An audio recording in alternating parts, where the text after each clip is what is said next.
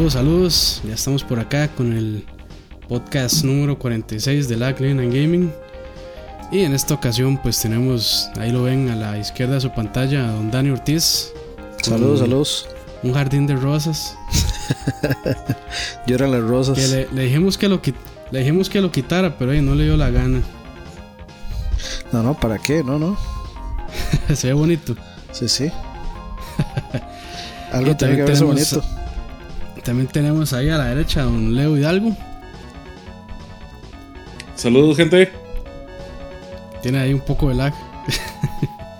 Ah, y bueno, aquí también les saluda Oscar Campos. Y pues les agradecemos acompañarnos en esta noche de domingo a las 8 y 12. Para los que están ahí en, el chat, en el stream. Y para los que no, pues igual, buenos días, buenas noches, buenas tardes, lo que, en el momento que lo estén escuchando. Y hoy vamos a estar hablando un poco sobre lo que son, como dirían en charlavaria, lo que es y lo que siempre será L3. El famoso. El famoso, y no solo L3, sino también de otras convenciones gaming en general.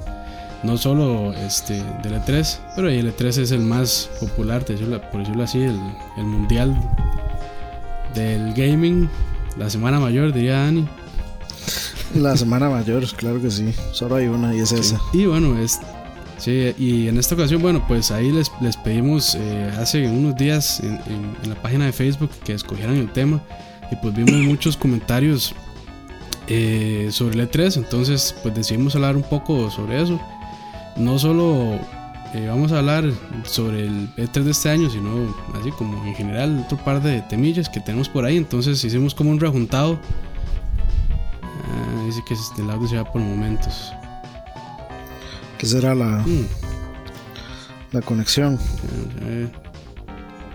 No sé. bueno, ahí que nos digan si se escucha o no se escucha. Pero yo creo que sí está bien. Yo lo escucho bien. Sí, sí, sí. No sé si será por el, por el stream, pero yo creo que sí. Ah, yo, yo lo escucho bien, man.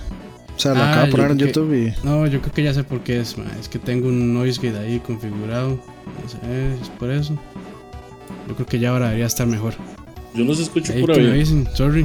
Sorry, sorry ahí. No, es que yo tengo como una mixer aquí, entonces ahí. Pero ya, yo creo que ya, ya, ya está. Este.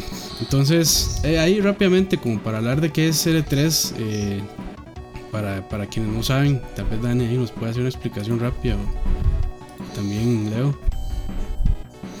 ¿Para qué? ¿Para qué? Que nos expliquen, que le cuenten a la gente qué es L3. Ah, que le contemos a la gente qué es L3.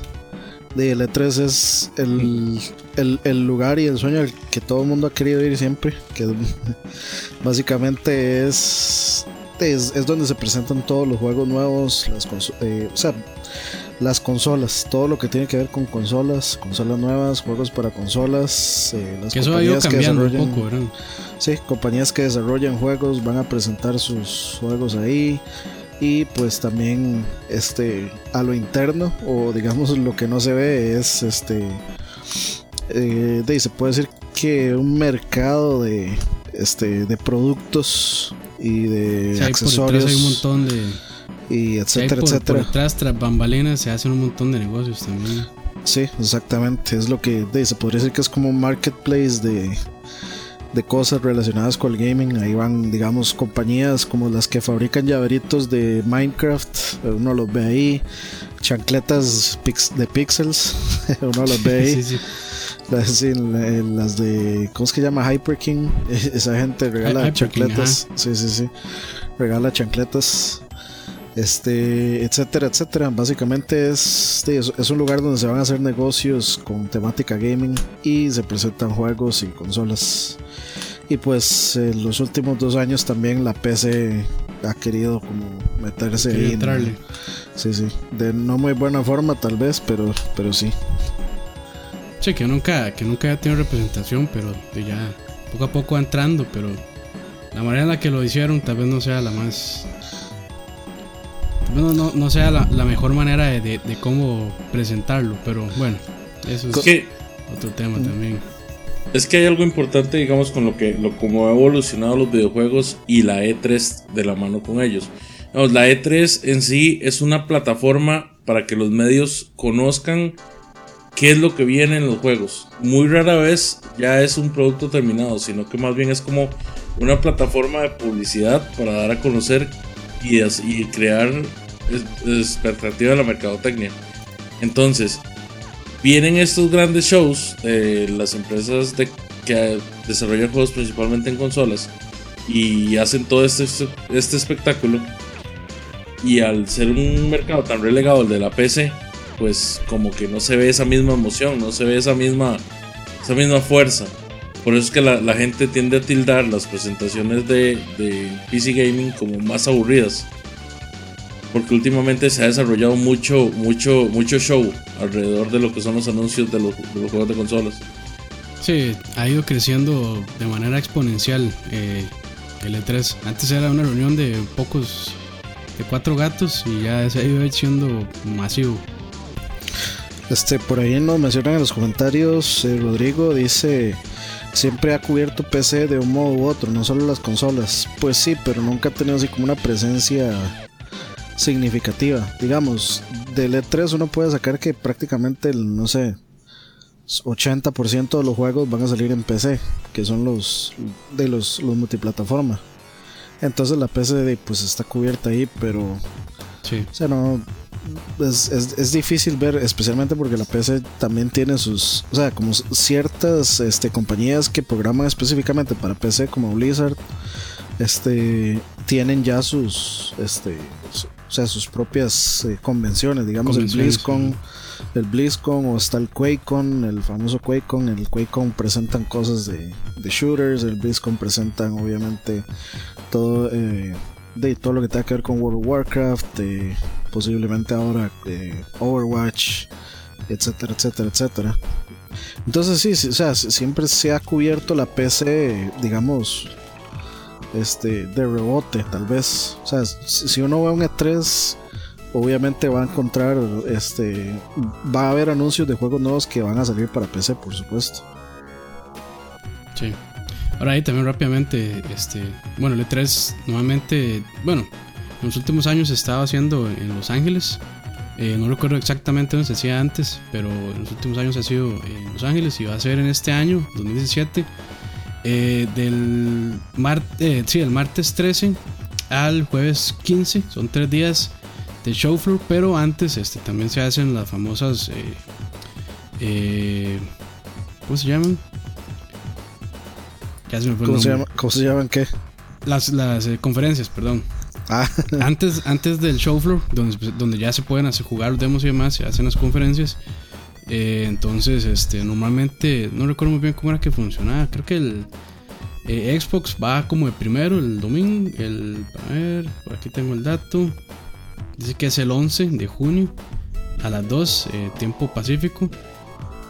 después, vamos a ver, Sony tiene su convención el lunes 12 a las 6, igual hora del Pacífico. La misma, y misma hora y mismo día pues, siempre. Nintendo, sí, Nintendo hace su, bueno, su famoso Direct, no estoy seguro a qué hora.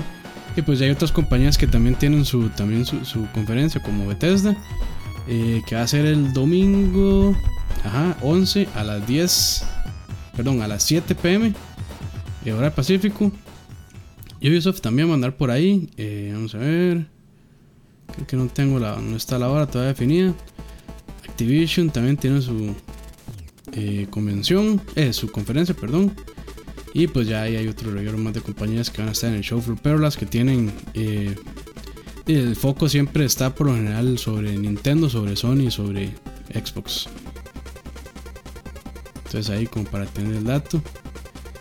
Y este bueno, también hay varios juegos, varios eh, rumores que andan por ahí. Por ejemplo, de Xbox se dice que eh, se va a hablar un poco más de Crackdown 3, de Sea of Thieves y State of Decay 2.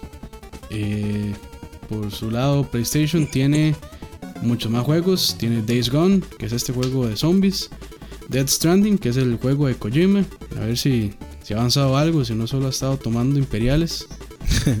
Este, lo único que vamos a ver serán más videos a lo Kojima Style, ¿verdad? No, no, más trailers o cosas yo, Yo, sí creo que ya va a salir algo. ¿Algo como un demo o como.? Ahorita, ahorita, ahorita le entramos a eso. Ahorita más adelante. y también está Detroit. Detroit Become Human, que es este juego este de. The Quantic Dream. ¿Cómo se llama este francés? Quantic Dreams. El que los que hicieron Heavy Rain y este. Beyond Two Souls. Beyond Two Souls. También está God of War, que hay muchísima expectativa, como siempre. Sobre, bueno, alrededor de God of War, Gran Turismo, Knack 2, Spider-Man, eh, The Last of Us 2 y Uncharted The Lost Legacy, que es eh, la expansión o el DLC. Y sí que va a ser por ahí. Eh, bueno, en Nintendo, pues también estamos esperando que se los 80.000 juegos que tienen por ahí con todas las compañías que también revelen un poquito más. Pero ahí tal vez podamos ver algo más de Super Mario Odyssey. Eh, EA tiene FIFA 18, FIFA para el Switch también, Need for Speed y Battlefront 2, Star Wars Battlefront 2. Que pues con esta IP gigantesca, eh, a ver si mejoran un poquito sobre lo que hicieron la vez anterior. Saludos ahí. Después, después Bethesda tiene Doom VR, Fallout 4 VR y Quake Champions. Ubisoft tiene eh, Rayman Legends para Switch, South Park de Fracture Butthole que estuvo el año pasado también eh, como siguen, siguen atrasando. pero, pero, lo siguen atrasando, entonces tal vez por ahí. Y Steep, este juego eh, como de Winter Games para el Switch. Space Activision tiene Call of Duty, el World War War el, ajá, 2, el Crash Bandicoot Insane Trilogy y el Destiny 2, que también, bueno, ese fue un anuncio bastante grande, el de Destiny, porque este, yo creo que todavía sigue jugando bastante el primero. Entonces mucha, muchos destineros están pues felices con de eso. Hecho, y pues ahí tenemos más. De hecho, creo que es en mayo 8 o en mayo 18 que hay reveal de gameplay. Oh. por si, les, por si les, interesa. No, de, de Destiny 2. Sí, sí, sí. Y bueno, ahí, entonces, este, la idea es que todos estos juegos que de los que acabamos de hablar, pues que mínimo tengan un demo jugable o por lo menos un video ahí. Este, mucho de lo que no se sabe y, fue algo que a mí se me sorprendió el año pasado que tuve la oportunidad de ir fue la convención. Todo el mundo dijo que la convención de Sony fue la mejor y ciertamente sí lo fue. Pero en el show floor, sí, este, pues quedaba bebiendo un poco, a mi opinión, porque era mucho eh, era mucho demo scripteado que no se podía no lo podíamos jugar sino que era ver a alguien más ahí o era solamente un video corriendo mm. este mm. con esta cuestión de las citas también era un despelote entonces no, se, logró no se logró sí no se logró era medio complicado entrar este incluso a esos show, a esos showings que había de los juegos que había de creo que de God of War había uno también había otro estaban está eh, el, el que sí el que sí estaba jugable era el de Horizon. Ah, los, los que no estaban jugables era el de Days Gone, el de God of War y había otro. Era el, era creo que Infinite Warfare. Sí, era Infinite Warfare. Ok, ok. Pero sí, este. Bueno, y ahí hay muchas más compañías que también van a ser presentes en el show. Por ahí una lista rapidona eh, Bandai Namco, Capcom, sí, Project Red, tal vez vayamos a ver algo más de Cyberpunk. Eh, Deep Silver, Focus Home Interactive, Konami, eh, Logitech, probablemente hardware para PC y también para consolas, Oculus, Nvidia, Razer, Rebellion, Sega, Square Enix, Tech 2 Interactive y Warner Bros. también. Que hay que esperar a ver si. Tienen sus boots por ahí. Hay que esperar a ver si supuestamente viene un Alien Isolation 2. Entonces hay que esperar también. Ah, ok. Eso está interesante. Eso sería, sería por parte de Sega. Posiblemente Sega y, y este, la misma gente que hizo el primero, que esa gente hacía RTS. No recuerdo, muy bien quién lo hizo. Sé que lo publicó Sega, pero no recuerdo muy bien quién fue el que lo desarrolló. Es este eh, Creative Assembly. Ah, ok, ok, ok. Sí, es un récord bastante bueno creer así, Sí, esa gente, de hecho, este es, es, o sea, hacen RTS, por ejemplo, Total War, Warhammer, el Total War, eh, obviamente ese tipo de juegos. Y de la nada salió con que quisieron hacer el, Alien Isolation, como saliéndose saliéndose mucho de lo, de lo que normalmente hacen y pues la pegaron bastante. O sea, les fue bastante bien. Yo es un juego de hecho que tengo pendiente de jugar. Mira, yo lo jugué. Survivor Horror. yo, lo, yo, lo, jugué y fue, fue, fue, bastante bueno. De hecho, eh, tuve que dejarlo botado porque honestamente el, el nivel de estrés ya era demasiado. O sea, yo, llegué a un punto donde, donde al chile, yo, ya llegaba y torcía el control del, del estrés porque el juego más o menos, a nadie le voy a hacer spoiler porque todo el mundo lo ha visto, ¿verdad? Hay lugares donde tenés que ocultarte también del, del, del alien, ¿verdad? El fucking alien, porque estamos hablando de que tenés que controlar la respiración, para qué lado te pones, la luz que te esté dando, y encima de eso tenés que sincronizar los, la respiración porque el fucking alien pasa y si te oye respirar muy duro te jode. Entonces uno no está acostumbrado a ese nivel de detalle en lo que es un survival horror, man. Sí. Y, el juego es. Se vuelve muy estresante. Sí, pero el juego es, el juego es increíble. O sea, todo el mundo tiene que jugar ese juego. Sí. sí. Dicen que enviar oh. todavía la experiencia es, es, peor. Y me imagino que sí. sí, les creo. Yo quiero que ojalá el 2 lo saquen para VR también, Sí, ah, bueno, sería, sería un eh, dices, dices Drupal, el Gamescom es el, es el evento más importante después del E3 o hay otro mejor. Yo diría que los, así como los, los tres grandes son el Gamescom, el Tokyo Game Show y el E3. Esos son como los tres más grandes. El Gamescom es en Alemania, creo. Ajá, es como el europeo. Ajá, sí, es como el de Europa, digamos. Eh, y el Tokyo, Game, Show es en Rusia.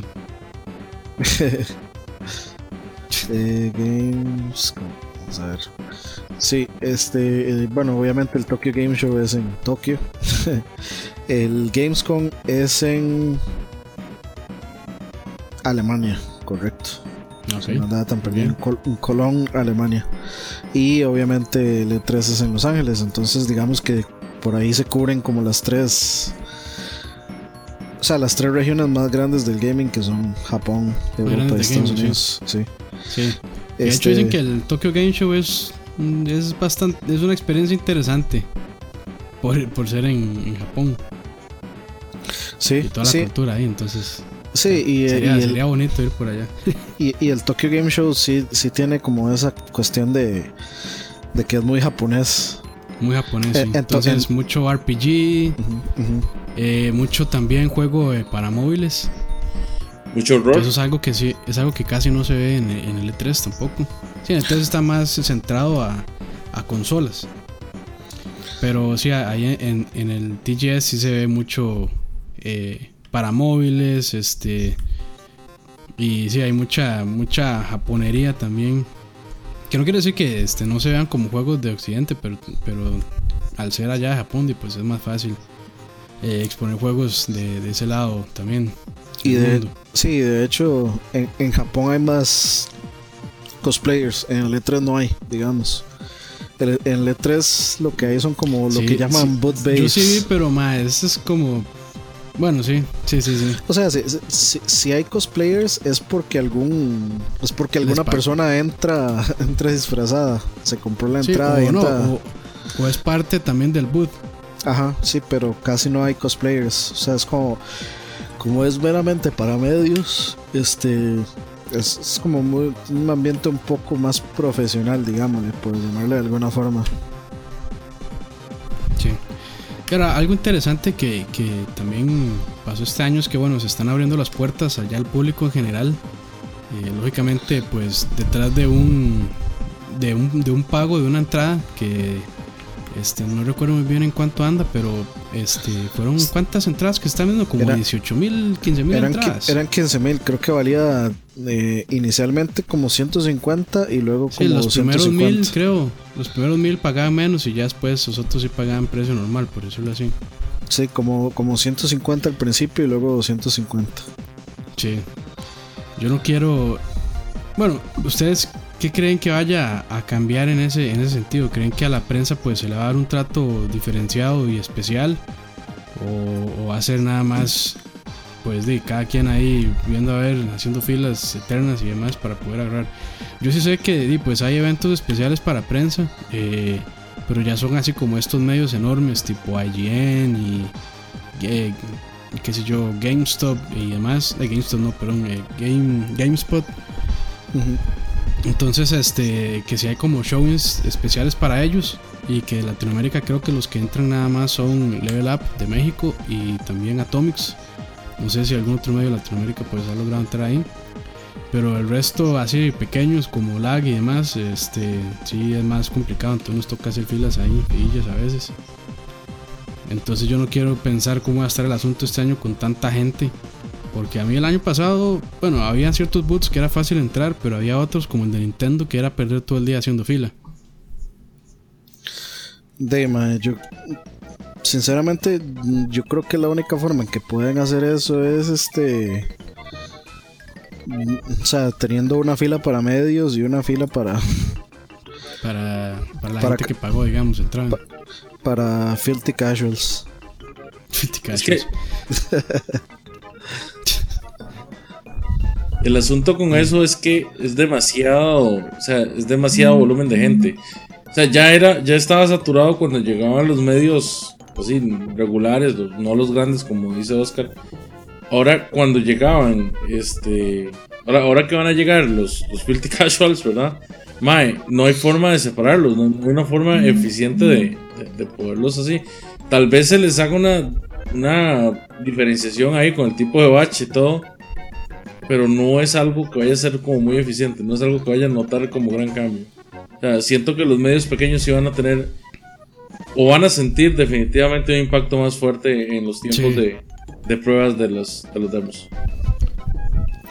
Sí, sí, sí, eso sí, sí, sí estoy de acuerdo. Pero, o sea, sí, sí va a ser más complicado. Ojalá de que, lo hayan pensado bien para... Porque si no, lo que van a terminar haciendo es que, lo, o sea, los medios, no los pequeños, pero sí tal vez los medianos, tipo youtubers que ya tienen cierta cantidad de, no sé, pongámosle Funhouse o ese tipo de gente, lo que va a terminar de pasar es que esa gente va a decir, no, pues qué pereza ir ahí y mejor mejor lo cubrimos desde desde alguna casa en un hotel o una cuestión así o lo cubrimos desde aquí y no vamos y yo creo que eso no le sirve. O sea espero espero que lo que busquen sea más bien como como hacer un filtro y, o sea y que, y que los medios realmente tengan una prioridad porque es que digamos lo que pasa es que en el E3 se mezcla mucho eh, digamos, no, no solo van medios, digamos, por ejemplo, van gentes de empresa eh, como eh, que se llaman, ¿cómo es que se llaman? Bueno, tiene, un nombre, entonces digamos, hay, hay como diferentes badges, hay un badge de medios, hay otro de, de, o sea, de, expositor. ese era, de expositor. Exactamente. Entonces ahí es donde se empiezan a hacer las filas. Entonces, de, yo esperaría que tal vez la, la, idea de esto sea que haya una fila para medios y que todos los demás van para una sola fila. Pero, o sea, si usted tiene un batch de medio, usted entra por aquí y si no, porque en realidad, digamos, un expositor no va a ir a, no va con la misma intención que va alguien de medio. Un expositor va a ir a vinear, uno va a ir a darse una idea y luego a opinar tal vez en algún, en algo escrito, en algún video, en algún podcast o lo, que sea. Entonces, yo creo que, ojalá, yo esperaría que lo estén viendo, digamos, tal vez con esa, con esa visión. Claro. Y ahora, ¿usted, ¿ustedes creen que eso es como un, una señal de que el E3 pues ya no está logrando conseguir que...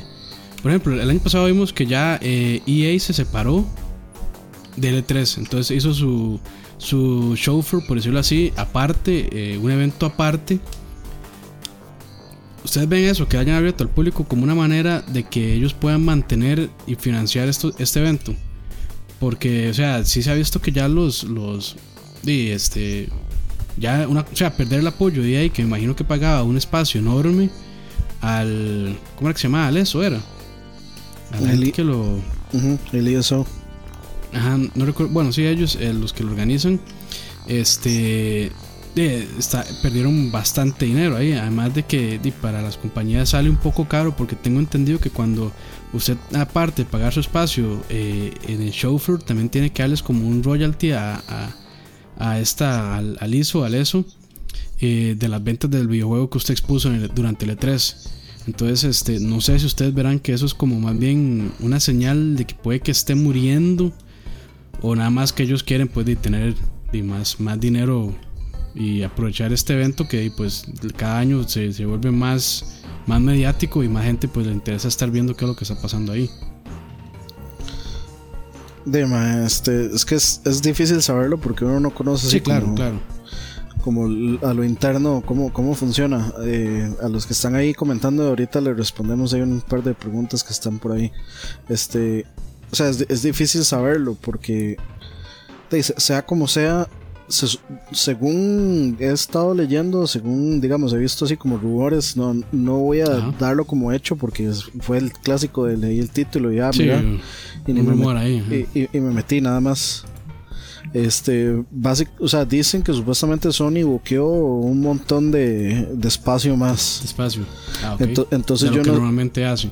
Sí, entonces yo, no, yo no sé si es que, digamos, el espacio de EA, este, de, o sea, yo no sé si, si realmente para esa gente es un problema que EA se vaya, de si otra gente llega y, y, y buquea más espacio, por ejemplo. Al final termina, termina buqueando, o sea, termina saliéndole igual. No, no, no ganan ni pierden, salen, salen exactamente igual. Ajá, eh, yo no sé, o sea, tal vez EA ve mejor o le resultó, digamos, una mejor exposición mediática para ellos. Eh, o no sé si les resulta más económicamente barato pagar otro lado que pagar ahí y que pagar todos esos fees extras. Eh, no sé, digamos, es, que es difícil saberlo. Porque eso de que el E3 está muriendo lo vienen diciendo hace como tres años ya. Desde que, me, desde que me acuerdo. Y de no o sea, yo no veo indicios, o sea, veo cambios, pero los cambios no necesariamente indican que la vara se está muriendo o que va a desaparecer. No sé, si, si es por cuestiones de dinero, puede que tal vez cambie de, de locación. Porque Los Ángeles es bien caro. Y de, con, ahora con Trump, la verdad es que uno no sabe. Sí, ni, ganas de entrar, ¿no? Sí, y no, y si, si hay gente, digamos, a las que se le va a hacer un problema entrar a eso nada más, y la gente va a empezar a no ir, o sea, preferir no ir por lo mismo. O sea, o sea si yo fuera, digamos, no sé, este, eh, algún medio que, que, está en el Medio Oriente, o sea, viajar a Estados Unidos debe ser bien complicado. Es caro, sí. Caro y complicado. Entonces. Sí, sí, sí. Este, está difícil, Este, ah, bueno, y para, entrar a las preguntillas ahí rápido. Ajá. Este. Vamos a ver. Dice más, y ahora que dicen que God of War 4 sale en el 2018, puede que Sony pierda sorpresa en su conferencia. ¿Ustedes qué piensan? de ahí. Ahí, este, ya la verdad es que ahora todo se liquea, lamentablemente. Con la era digital ahora es facilísimo que algo se filtre, que todo se sepa. Y fue como la vez anterior de un direct que ya un par de días antes o un día antes se sabía todo lo que iban a anunciar. Entonces como que pierde el efecto sorpresa, pero igual la gente se emociona, yo creo. O sea, es como, bueno, van a sacar este God of War, pero ya es diferente verlo correr en la pantalla o incluso estarlo jugando en el demo. Igual, o sea, igual, bueno, por lo menos en mi caso yo sí me, emocionaría aún sabiendo eh, que de antemano que lo iban a anunciar. ¿Y Leo? Además que eh, ya medio se sabía que estaban trabajando en eso. Sí, sí, yo, honestamente... ya lo hicieron el año pasado. Sí, o sea, digamos, no, no es algo nuevo. Esta vara de que se liqueen las cosas pasa en todas las industrias. Yo honestamente no creo que sea el caso como de que, uy, bueno, ya sabemos qué va a pasar esta E3, entonces pierde la sorpresa. Porque siempre se sacan algo de la manga. En realidad, si ustedes lo ven, Sony siempre busca la forma de, de aunque sea de último momento y aunque no les sirva la conferencia, pero los más tienen que decir algo que, que, que deje a todo el mundo así como pensando, uy, mae, uy, mae, qué fino. Es como cuando hicieron el remake de Final Fantasy VII. O sea, cuando hicieron el primer, el primer anuncio, es algo que todo mundo ha esperado, es algo que todo mundo ha deseado. Pero los más lo hicieron. Y la vara de Shenmue 3 también. No tenían absolutamente nada que mostrar. Sí. Solo así como, ma, aquí está, aquí está el creador de Shenmue y le vamos a dar plata para que salga en PlayStation primero. Me explico, y, son, y que causan impacto. Sí, y, por ahí también, bueno, los comentarios, y ya, bueno, este Couch haya publicado el rumor también de que más bien God of War está para septiembre de este año. Entonces puede que incluso salga no en el 2018, sino este mismo año. Sí, sí. Y que yo, y que yo, y fue algo que este que también comentamos en el, en el BSP eh, de la semana anterior, de que es bastante probable, porque Santa Mónica también tenía ratillo, bueno, tenía ratos de, de no sacar nada, entonces puede que ellos sí estuvieran trabajando en este God of War desde hace, no sé, un par de años tal vez o más. Además de que también, y creo que yo había mencionado en, ese programa también, eh, de que ya el director dijo que el juego se podía jugar de principio a fin. Entonces quiere decir que ya pues, está bastante eh, dentro, incluso puede que ya esté en una fase alfa el juego. O sea, si, si, si, el juego va eh, a salir en septiembre, tiene que estar en beta, digamos. Sí, bueno, probablemente sí. De quién sabe cómo lo manejarán ellos, pero sí. Ah, bueno, sí, digamos ahí Santiago Pantoja dice algo que, es cierto. Eh, dice, hoy en día los medios hacen un muy leve eco de lo que ahí pasa y los demás que miran la información reprocesada en youtuber no les sirve como algo cuantificable para las empresas de videojuegos. Pero básicamente por eso, eh, yo, siento que por eso es que están dejando entrar a, a gente común y corriente. Porque sea como sea, digamos, cualquier youtuber va que, no lo dejen entrar como prensa va a querer entrar al E3 y sea como sea les va a servir de publicidad. Primero de, es plata que les entra a ellos, es dinero que les entra a ellos este, fácil. Este, y segundo, o sea, un, youtuber con, este, con números decentes, 250 eh, dólares no son nada. Y, y bueno, es, publicidad que se le hacen, es cobertura que se le da al E3, es cobertura que se le da a las compañías, entonces yo siento que como por ahí puedan dar la razón, la, razón de, por qué se abrió al público, simplemente para que haya más canales de... O sea, para, para no eh, darle un batch de medio a, cualquier youtuber, pero para que cualquier youtuber pueda cubrirlos. Sí, pero mae, yo creo que... O sea, es difícil. O sea, una persona que no tenga un medio ya establecido, este, tal vez tenga un solo canal que postea, no sé, un video cada mes o algo así. está difícil, ¿verdad? Yo creo que eso más bien lo abrieron más como para darle el ánimo al público que tal vez no, no es parte de un medio en sí, para que vayan y vean, nada más. O sea, para que vayan a pagar a ver demos jugables, digamos, o incluso muchísimo menos que un demo jugable, tal vez un video, nada más. Eh, pero digamos, ya youtubers grandes, no sé, más de un millón de, de, suscriptores, pues ya es otra historia completamente distinta. Y a ellos sí les dan el badge casi que automático, sin pensarlo. Porque también, o sea, el, E3 y, los que quienes lo organizan también saben la importancia de YouTube. O sea, son muy pocas las empresas que no, que no ven como una ventaja que estén hablando de su juego aunque sean canales pequeños y en canales grandes también, de su videojuego. O sea, eh, un video de PewDiePie de un juego indie, o sea, eso quiere decir que ese, esa semana van a vender un montón de copias, aunque él diga que el juego no está muy bien.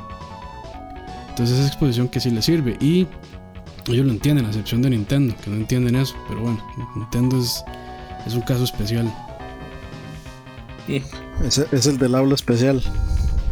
Sí, especial.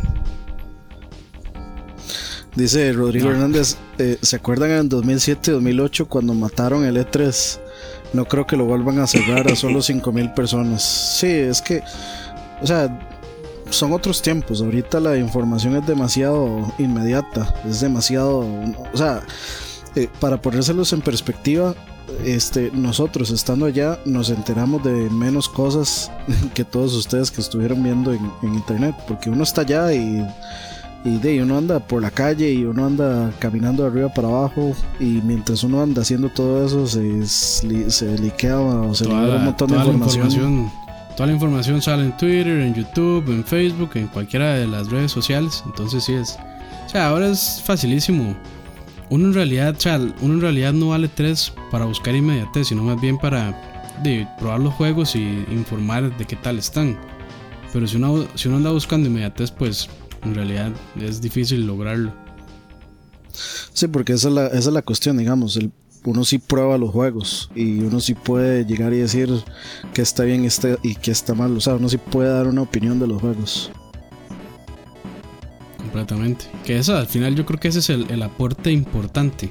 O sea, llegar y probar y decir, ok, este juego se ve bien, este juego pues está muy verde, le falta, este juego lamentablemente pues no se ve nada bien y así.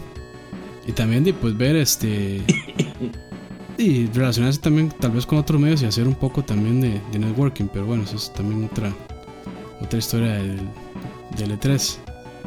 Yo siento que yo el aporte. que- más que eso es- Perdón, perdón, Capos, dale. Ya, no, sí, ya yo había terminado, pues sí. Yo siento, digamos, yo nunca he ido a un E3 y, y sin embargo he, he cubrido el evento a veces en, en otros canales y yo siento que el aporte más importante que puede dar una persona que asista al E3 como tal es relatar la experiencia de primera mano, o sea, qué se siente estar en Sí. ese auditorio cuando anuncian, por ejemplo, un God of War, cuando anuncian, por ejemplo, un nuevo Halo, o sea, la emoción, la, la gente en un auditorio de 2.000 personas simbrando de alegría por, por ese tipo de cosas. Siento que eso es más importante, esa experiencia, esa impresión y poder ver a los, a los mismos desarrolladores en cara a cara y poder hacerles preguntas a ellos directamente que cualquier otra experiencia que uno pueda vivir a través del internet. Yo siento que ahí es donde está el, el verdadero aporte que dan, digamos, la información de primera mano allá. Sí, bueno, dice Santiago Pantoja, el E3 solía hacer muchas sorpresas y luego se convirtió en espectacularidad con las presentaciones de las empresas en específico y todos esperábamos que cada año todo mejoraba, pero ahora se ha ido convirtiendo en cosas más simples y pocas sorpresas. Pero lo de pocas sorpresas es básicamente es por culpa del internet. filtraciones. Sí, Sí. todo se filtra ahora. O sea, si, si, si nada se filtraba, si nada se filtrara, uno no sabría de, de todo esto. Este también a veces tienen un poco culpa de teasers y trailers y todas estas cosas. Entonces, este es como, como los mismos trailers cuando arruinan la- las películas, digamos. Sí, que todo lo, todo lo spoilerean antes de que salga. Entonces pierde mucha la gracia también. Sí. Y bueno, este también por ahí nos habían este preguntado en, en los temas que, bueno, cuando hicimos el, el post en, oh, perdón, cuando hicimos el post en Facebook nos habían dicho como la la perspectiva o más bien cómo se ven los indies en el E3. Y bueno, personalmente yo creo que es difícil para un indie que tiene pues recursos eh, limitados que no tiene una publicadora ahí a la par, este, que pues entre al E3 es bastante complicado porque sinceramente no tengo el dato de cuánto hay que pagar, pero sí sé que es mucho dinero para poder pagar un booth este, ahí pequeño. Entonces, este, lógicamente que si lo, si lo hacen, pues este, van a exponer su, su juego, su producto a mucha gente que va a estar ahí. Pero este, di, a- a- es tal vez de doble espada porque lo que puede invertir ahí es, probable que lo, eh, lo recupere cuando su juego salga o que no porque el juego tal vez no está del todo bien ahí y demás. Entonces yo creo que para un, para un indie sí es bastante complicado ir al E3 este, más que todo por la parte monetaria. Yo sinceramente no vi muchos indies ahí que no estuvieran apoyados, digamos, directamente por este por Sony o por este o por Xbox, como por ejemplo Cuphead, que tiene todo el apoyo de Xbox y de Microsoft, este pues para ellos eh, ya yo creo que ya llevan un par de años estando en el E3. Este, pero sí para un Se llevan, do- indie que- llevan dos años. Sí, y nada que se sabe de ellos, pero bueno, es otro tema también. Y sí, entonces eso es lo, por lo menos eso es lo que yo lo que yo logré ver de los indies, entonces este creo que más bien hay otras conferencias en las que ellos es, es más fácil llegarle, como por ejemplo esta que hace en San Francisco, creo que se llama Game Developer algo, no estoy no, no recuerdo muy bien, pues es en San Francisco creo que como a principios de año, entonces ahí sí Ah, es el sí tiene como más chance. GDCS, Game Developer Conference o algo así. Eh, es, sí, Algo así. eh, Eh, vamos a ver. Eh, Game Developer Convention. Eso mismo. Entonces yo creo que ahí es como la casa de, de los indies, porque este creo que los apoyan un poco más, por lo menos y no les cobran tantísimo dinero. Y los packs. Ah, los packs también, cierto. El PAX es muy fuerte, el PAX ha ganado demasiada, demasiada fuerza. Yo diría que hay gente, yo diría que hay más gente interesada en ir a un PAX que en ir a un E3. Ir a un E3, claro. Es, un, y es un público distinto también, yo creo. En, en, PAX es que también llega demasiado youtuber, entonces a la gente le, le, da por ir a las paneles de los youtubers en el PAX. Cierto, para conocerlos y oírlos. Bueno, también, también es que el PAX está abierto a todo mundo, entonces, de, obviamente como el E3 solo está abierto a medios, este, de, el PAX va a ganar mucho terreno por lo mismo, porque está abierto a todo mundo. Y, pero hay PAX en todo lado, ahí está en Australia, creo. Ah, sí, sí, sí, está PAX East, PAX no sé qué, PAX de aquí, PAX de allá, entonces sí, hay por todo lado. Este, o sea, ah, hay bueno, chat que si alguien dijo PAC, no, no dijo PAC, dijimos Eh, ah, bueno, de hecho hay un comentario este, bien interesante que dice, los reporteros que van al E3 deberían ser más cronistas y relatar todo con pasión y drama para que se sienta más la importancia del evento. Este, o sea, yo creo que, bueno, he, he visto, he visto mucho, eh, digamos, gente que ya tiene muchísimos años de estar yendo al, al E3, que de y toda esa, esa, esa pasión, esa, es- esa novedad, esa, Con- ilu- ilu- esa ilusión, sí, año a año se les va quitando. se, le- se, se les va, o sea, la van perdiendo, se les va quitando. No sé si es porque ya se les hace rutinario, porque, este, bueno, yo creo que Campos, Campos puede dar fe de eso, ma, es súper cansado, es muy, muy, muy, muy cansado. O sea, la- es como... De un lado eh, para otro, haciendo filas. Y es que cualquiera pensaría que, que, uno tiene tiempo, pero es, digamos, uno llega, este, llega a las 8, antes de las 8 de la mañana ya está ahí. Abren puertas eh, a las 10 de la mañana. O eh, el primer día lo abren a las 12, los otros días lo abren a las 10. Pero es eh, llega, llegar a hacer fila para que abran las puertas, luego este, irse a hacer fila lo que uno quiere probar, etcétera y de ahí cierran a las 6. Uno diría, "Di, no, la verdad es que no se oye como tanto Hay tiempo. mucho tiempo, sí. Y después de las 6, cualquiera podría decir, "Di, ma, tienes 6, no sé, calcule que a la medianoche, que a la medianoche ya di, usted se acuesta a dormir. Pero no sé, a uno, a uno se le hace el- se, le, se le acorta demasiado el tiempo. Eh, digamos, por ejemplo, el, el Sí, sí, tiempo que, es complicado. el tiempo que supuestamente uno debería tener libre, que es como salir de las 6, este, y nosotros que estábamos que como a 15 minutos de, de ahí, de, de- del. Convention Center, Del Staples Center, ¿eh? sí, lle- llegar ahí y no sé, y ponerse a, a, este, a, a descansar o a escribir algo, no da tiempo, no, da- no da tiempo, uno no, no, o sea, uno no se da cuenta cómo, uno no sabe cómo, pero o sea, no, no da tiempo. Cuando uno se da cuenta ya son como la una de la mañana, está uno, ya uno está hecho leña, se acuesta a dormir y cuando se da cuenta de la alarma, levantarse, rinse y repeat otra vez. Sí, sí, sí. Digamos, para, para un medio pequeño, digamos, y incluso este. eh, bueno, en el caso de nosotros que tuvimos que financiarnos todo de nuestro bolsillo, porque ahí no tenemos patrocinadores ni nada de eso, este es incluso más complicado, porque si fuera un medio grande, pues nada más ustedes dice, se ponen de acuerdo y dice, bueno, usted va a este boot, usted va a este otro boot, usted va a este otro boot, cubren, lanza noticia, y si le da chance va a algún otro este y, y tira igual noticia o tira un video o lo que sea. Y, y gente Cambio, que ya tiene, caso- gente que ya está en el media Sí, tienen- tirando cosas. Correcto, y, ellos tienen sus editores, tienen sus... O sea, no es como queja, sino, o sea, es la diferencia de un medio, digamos, independiente con, con recursos limitados a ya un medio pues establecido que ya pues tiene su, este, su presupuesto para ir a ese evento, ya tiene su gente, tiene pues toda su producción, tiene editores, tiene... Este, o sea, toda la fuerza laboral, digamos, detrás para poder cubrir un medio, al, eh, un evento de esos al 100%. Entonces también este, de ese lado, pues para un medio independiente es un poco complicado. Es, digamos, es como la experiencia que, que yo tuve, digamos, es, es, es chiva, pero sí es muy cansado, como dice Dani. Porque uno tiene que, tiene que hacer todo, digamos, si uno quiere sacar un video, pues es, llegue a grabarlo, si lo grabo mal, pues tiene que hacer otra toma de nuevo, después tiene que editarlo, tiene que ir a subirlo y demás. Entonces sí es Sí, como uno tiene que hacerlo todo. Sí, o sea, es como casi que one man band. Entonces es, sí es difícil en ese, en ese sentido.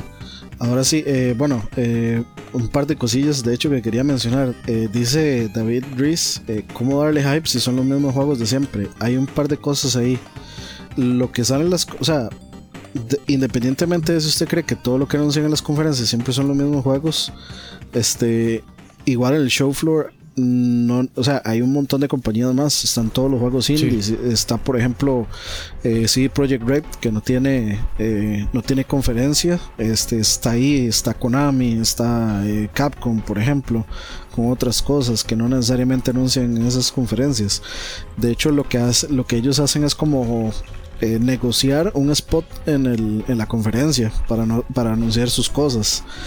Pero sí, digamos, hay otras, eh, ah, o sea, hay muchas otras compañías, que ese era el otro punto que quería dar, como que, este, ustedes no se imaginan la cantidad de juegos indies que hay adentro, buenos y malos, o sea, eh, hay, eh, por ejemplo, cuando uno se, se escribe, bueno, cuando uno manda la aplicación para el E3 y solo prueban, este, a uno le, lo meten a una base de datos.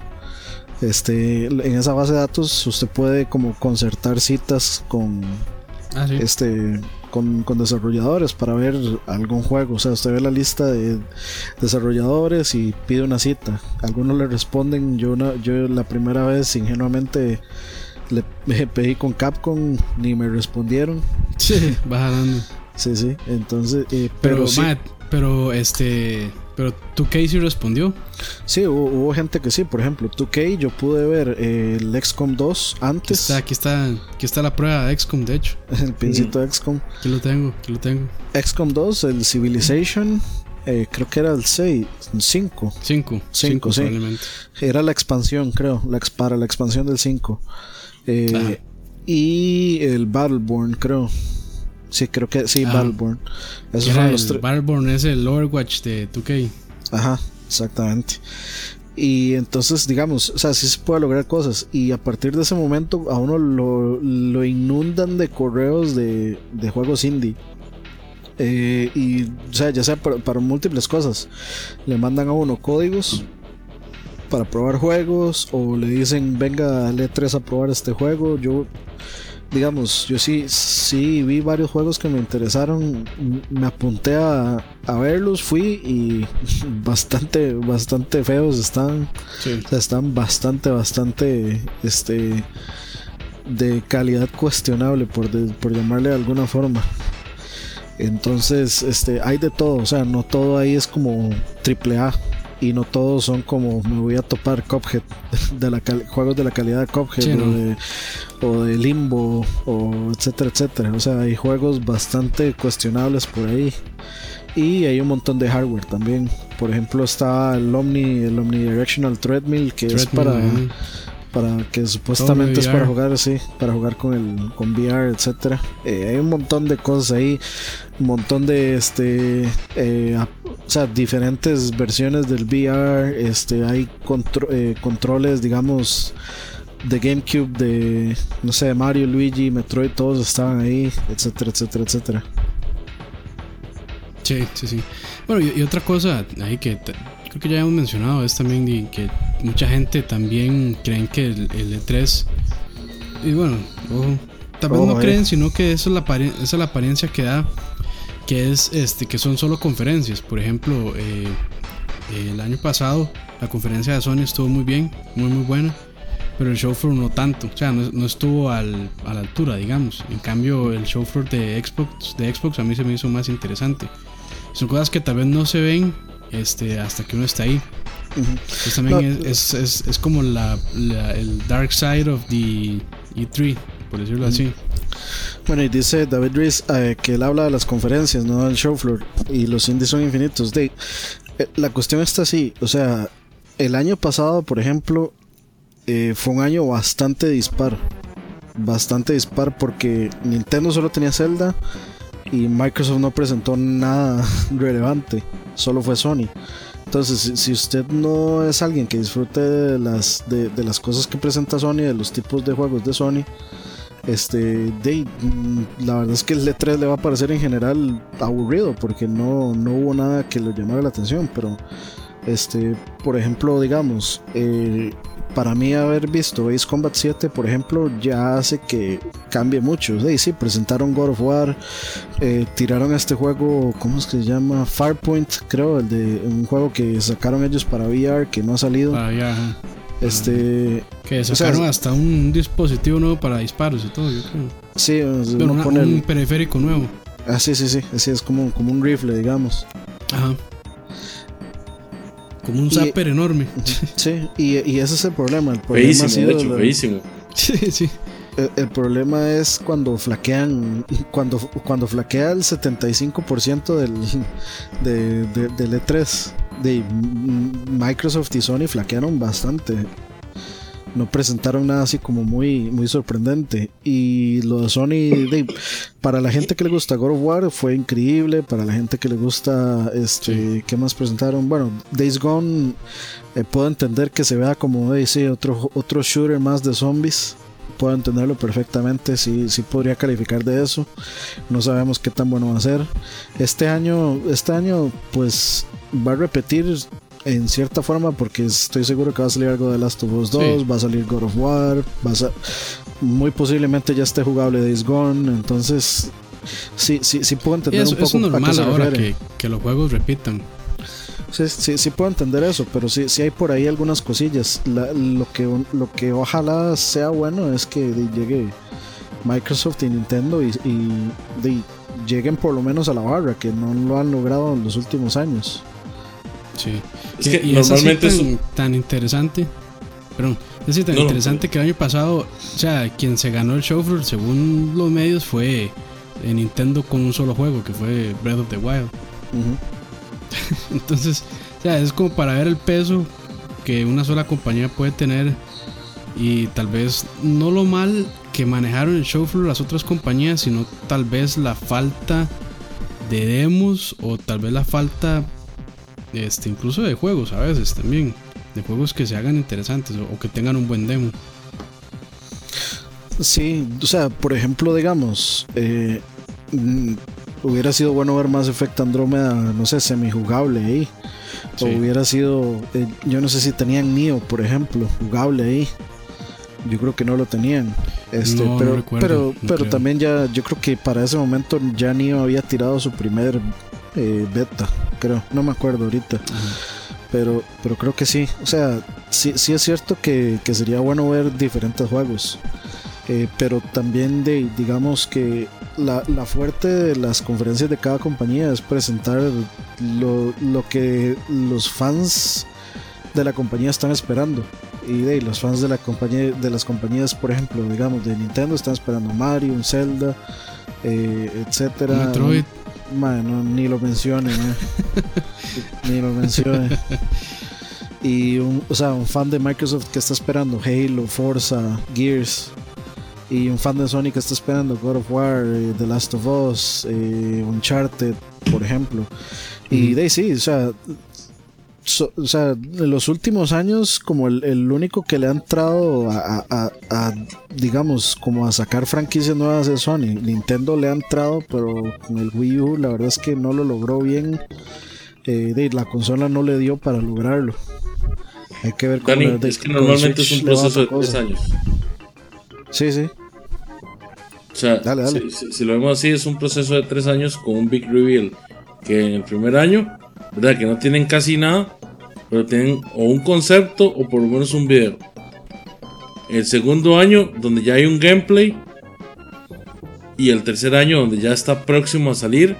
Y ya, ya ese es como el boom. Y esa es como la media para todas las, todas las compañías, por lo menos en los AAAs. Estamos diciendo entonces que un juego mínimo aparece, o sea, mínimo repite dos veces en un, en un, en un E3. Mínimo. Sí, eh, sí, sí, sí. Sí, siempre es como el. un- un- bueno, el- la forma en la que lo hace Sony es que siempre tira un trailer. Como, Trailer, vea, como vean, este juego existe. Y es eso que hablan como el, de, de vender el hype. Este. y, lo logran así. lo hace muy bien. Sí, y lo logran así. Eh, preguntan ahí en el chat, dice David Carrillo Romero, y un fan de todo. Eh, pues un fan de todo se, se echa un E3 y va a encontrar al menos una, dos o tres cosas por qué emocionarse. O sea, si no le gusta X cosas, se va a encontrar un Deus Ex, o se va a encontrar un XCOM, o se va a encontrar un Civilization, o se va a encontrar, este, no sé, algún indie, algún indie bueno, se va a encontrar con que, no sé, este viene Xenoblade, eh, eh, Xenoblade 2 o se va a encontrar con que viene Persona 5 por ejemplo que Persona 5 eh, tuvo o sea siempre tiene como una presencia bastante bueno no Persona 5 sino Persona en general tiene como buena buena presencia Atlus entonces esa gente, esa gente siempre hace como cuestiones muy interesantes en el E3, como que hacen una este una competencia como de, baile o cosas así. O vos puedes ir a hacer fila y conocer al, este, a, uno de los desarrolladores, etcétera. Entonces, este, o sea, si, siempre, siempre, si uno le gusta todo, siempre va a haber algo por qué, o sea, qué esperar. siempre el E3 le va a dar alguna noticia, alguna noticia buena. Por ejemplo, hablando de sorpresas, yo no me esperaba Ace Combat, por ejemplo. Y me lo tiraron, y me lo tiraron ahí y me dijeron VR. Y, o sea, yo tengo, tengo esa cochinada ahí, este puedes estar llevando polvo o no, pero con, con Resident y con Ace Combat, eso era, eso era lo que quería. Sí. Pero sí, y yo creo que este, bueno, otro, otro tema que queríamos hablar, y no solo de 3 sino también de los de estas convenciones de gaming en general, es el futuro que, que les vemos. Si van a durar por más años, si van a cambiar drásticamente ahora con el internet, si va a seguir siendo lo mismo que han sido.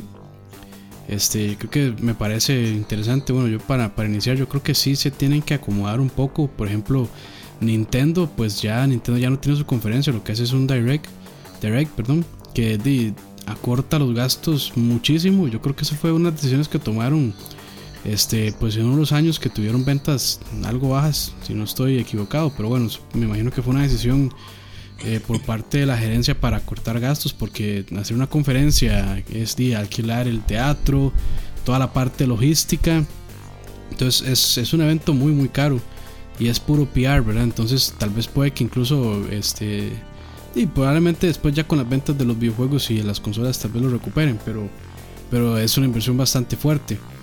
Entonces, este, ¿qué hicieron ellos? Aprovecharon eh, pues, del internet, de YouTube y de servicios de streaming para poder hacer sus conferencias este, en directo. Entonces ya toda la gente lo puede ver y va a tener pues la misma experiencia.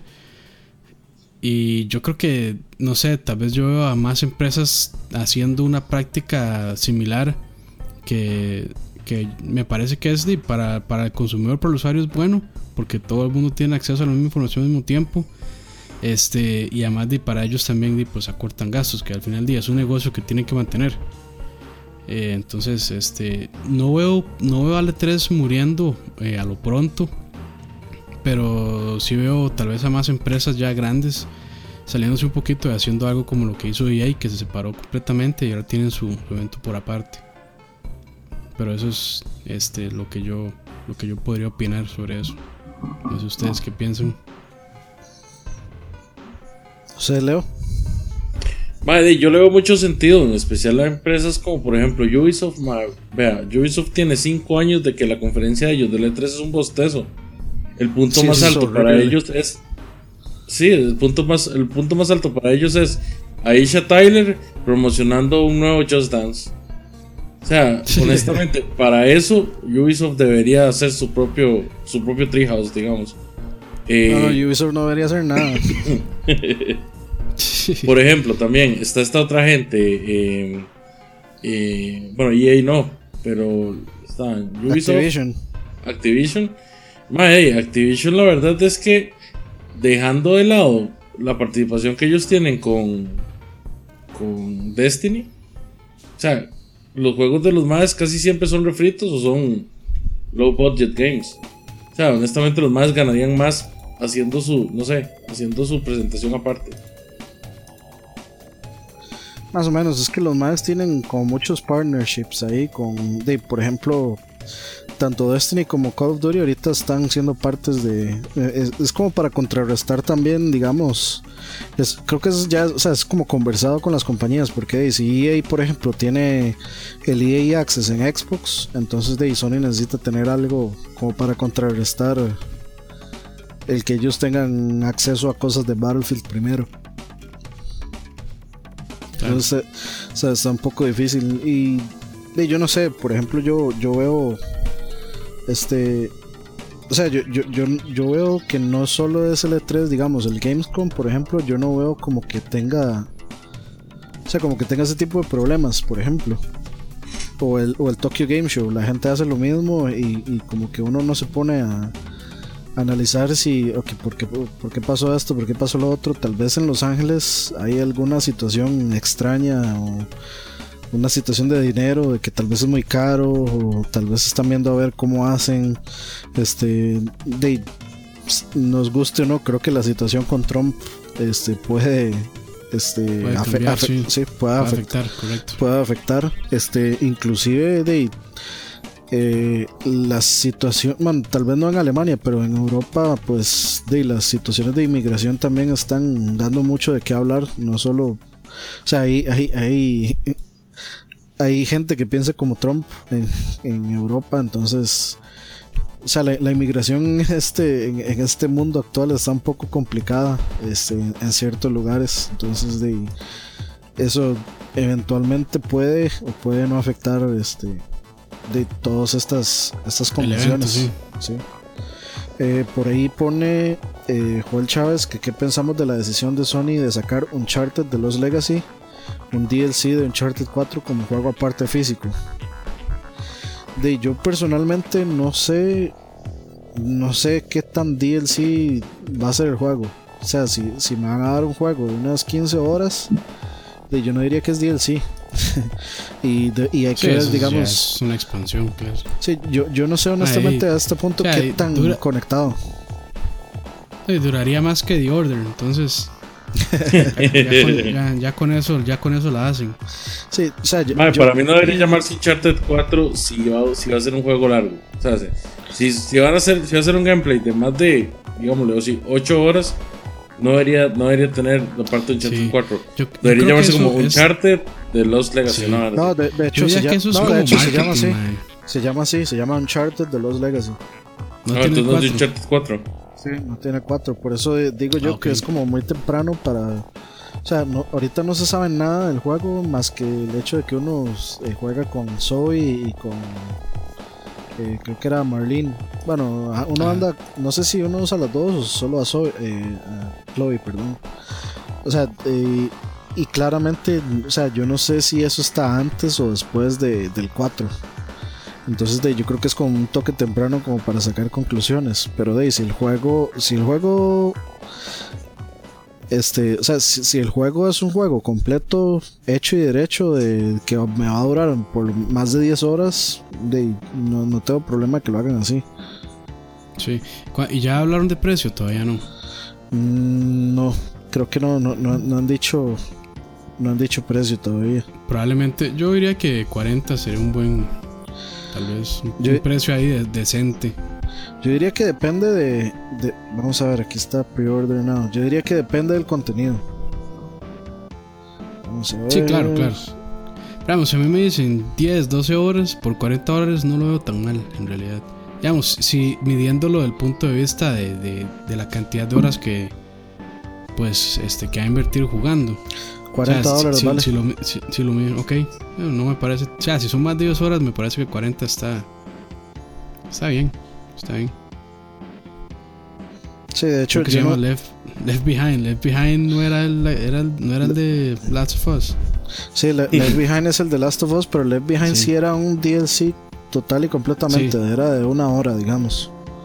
Sí, sí, sí. Era, era la historia. Era como un, la historia de. Sí, es. es con, la, con, con, la novia de. ¿Cómo se llama? Ya se me olvidó el nombre. Sí, de Ellie. De Ellie, correcto ya, ya, este le spoileó a todos el, lo que pasaba. de hecho, este Mae, ustedes saben que dice que es un Uncharted Story. O sea, esta hora es como. Esta hora es el, el Rogue One de, de Uncharted. sí, sí. Sí, o sea, yo, yo- depende, o sea, si, si me van a decir 40 y hay más de, más de 10 horas de juego, yo Sí. más que feliz pago los 40, no tengo problema. Yo inclusive por más de 10 horas de juego hubiera pagado hasta 60, pero de, por 40 no, no me voy a enojar, Sí. para nada. Y no, estará este Neil, ¿cómo era? Neil Druckmann es. Neil Druckmann, este, Ah, no sé, Porque si fue Neil, ah, si Neil Druckmann está involucrado, muy probablemente este va va a ser de una calidad similar, por lo menos, por lo menos la narrativa va a ser de una calidad similar a la de Uncharted 4. sí, sí, me imagino que tal vez él, este, de, tal vez él los pudo haberlo supervisado. Sí, O tal vez, o tal vez pudo haberlo pensado desde un, de un inicio. Sí, quién sabe. Bueno, sí, tal vez, porque imagino que ahorita está trabajando full con Last of Us 2, entonces Sí, sí, fijo. Sí.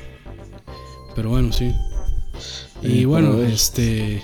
eh, no sé si quieren hablar de algo más, porque yo se me ocurría como hablar un poco también de lo que esperamos nosotros personalmente del E3, lo que nos gustaría ver, Vamos a ver, nada más está viendo aquí.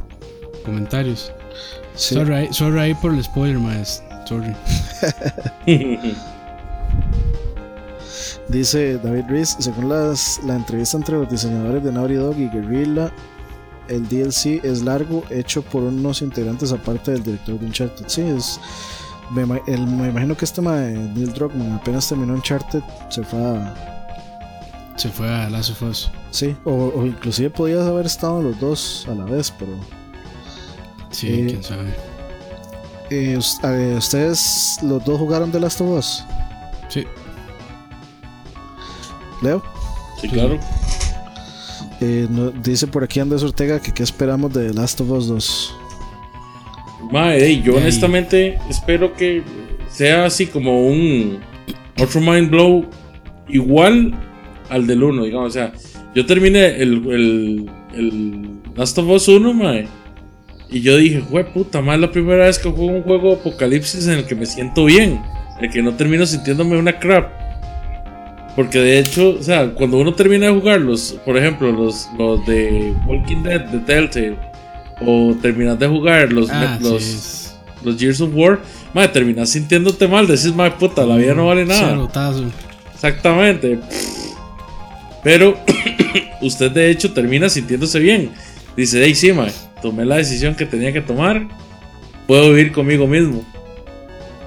Entonces, entonces para mí es, es un proceso mae, largo, pero entretenido en todo momento, con, con momentos de humanidad, pero a su vez con su, con, con su momento de, de decisión fuerte.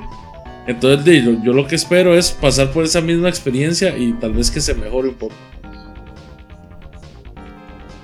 Sí, bueno, este de, de lo que se vio en el trailer, este parece que va a estar más tal vez del lado eh, de Ellie en vez del lado de se me olvidó el nombre también de este madre. De Logan, de, De Joel. de Joel, ajá. Este, entonces de- sería interesante ese cambio, ver qué pasa. que Este, uno sea Ellie, más bien. Sí, porque Ellie me parece que ya también se ve un poco más, este, más adulta. Bueno, o sea, que ya han pasado varios años desde, desde Last of Us 1. Entonces, este, ver también, porque quedó como un misterio, ver qué pasó con, con Joel, aunque Joel sale, pero creo que es como un flashback en el trailer. Entonces, este, creo que hay muchas cosas ahí, este, y también y muchas, muchas preguntas que uno se pudo haber hecho después de haber terminado el primer juego. Este, entonces, yo la verdad, este, no, no le hago muchos números como para no, o expectativas como para no, eh, que- eso mismo, crearme falsas expectativas, sino más bien como esperar de que ellos, este, pues me, me den una experiencia similar a la que ya tuve con, con The Last of Us 1. Este, que si le llegan, pues va a ser increíble también. De yo es que honestamente yo no quería una segunda parte. Yo quería que el final quedara así a, a Quedar interpre- ahí. a interpretación. Como de uno tomó la decisión que tomó y ya. O sea, no, no necesito vivir las consecuencias de la decisión que tomé. Eh, ahora, de, el trailer me parece que no me no necesariamente me está hablando de vivir las consecuencias de, lo, de la decisión que se tomó, sino tal vez de otra cosa completamente, que es de que no sé, este acaban ellos de matar gente, no me parece que son personas, me parece que no son este no eran zombies. Sí, no, no eran clickers ni nada de eso, me parece que eran este o sea, humanos, no sé si serán este de, de, los más que andan robando y matando gente o secuestrándolos, o si son fireflies, porque sale el simbolillo de los fireflies por ahí. Si los fireflies, este, ahora, o sea, si ellos están en una siendo este cazados por los fireflies para, de, para llevarse a Ellie y, bueno, y, ahora también, este, bueno, me imagino que ya para ese punto también ya Eli sabe lo que ella significa, entonces va a ser interesante también pues, ver más el punto de ella. ah, bueno, sí, dice sin, sin, entrar en mucho, sin entrar en mucho spoiler. Dice eh, Joel Chávez que ya confirmó Neil Druckmann que este jugamos con Eli. Entonces, de una vez. Ok. O sea, es que a, a veces. O sea, yo creo que a veces tal vez debería dejarse de su sorpresa. O sea, el, hubiera sido más tuanes llegar al E3, por ejemplo, y que, que Neil Druckmann no haya dicho nada, que uno llega al E3 y pa, este, un cambio, cambio de cámara, Eli. Que pase un Kojimazo como con Metal Gear Solid 2. Algo, algo así. No, no, no, tal vez no Kojimazo, sino que. O sea que ya vimos el trailer. Y el trailer está Eli tocando guitarra, muy bonito. Y sale, llega Joel y le pregunta qué, qué está haciendo, bla, bla, bla y no sabemos nada, llega el E3 y no sé, hay una intro y, de pronto pa, gameplay con Eli. Entonces, yo, siento que a la gente le, ese, es el tipo de cosas que mencionaba arriba, tal vez como que, que hacen que uno pierda la, o sea, que se pierda la, la sorpresa, por ejemplo. Sí, sí, sí. Ahí, ahí, nos preguntan qué, qué opinamos sobre, sobre Nintendo y, este E3 de ahí, lo que yo había dicho antes que santo que santo que antes de entrar a Nintendo para, para las dos preguntillas que están diciendo ahí que tienen que ver con lo mismo. Perdón, antes, de, pasar dice mi deseo es ver en el E3 el trailer del juego que marcó mi infancia Resident Evil 2 el remake. Ese está trabajándose desde hace rato ya. Yo creo que sí ya, ya viene siendo ya viene siendo hora de que, de que lo muestren y lo otro dice, ma, yo tengo una teoría, creo que Joel está muerto. No es spoiler porque no ha pasado de yo no sé, no sé si Joel está muerto porque Joel es el que llega, me parece que es el que llega a buscarlo y hablarle. Sí, pero no se ve. Sí, no, no se ve, pero Sí, no, no, no, se ve exactamente. Me imagino que está. Pero uno fácilmente pensaría que es él, sí. Sí, es, es fácilmente pensable que es él. Yo no sé si es que tal vez el MAE tiene una cicatriz o una vara que, se lo quieren guardar para. No sé, que tal vez el MAE perdió un ojo, una cosa así. Después. Sí, para, y lo revelan, digamos, en el E3. Los tuertos están de moda, de hecho. Dice, lo dijo mismo de la PlayStation Experience que va a ser Eri y se va a tratar del odio. Entonces hay, que, hay que ver. hay que ver.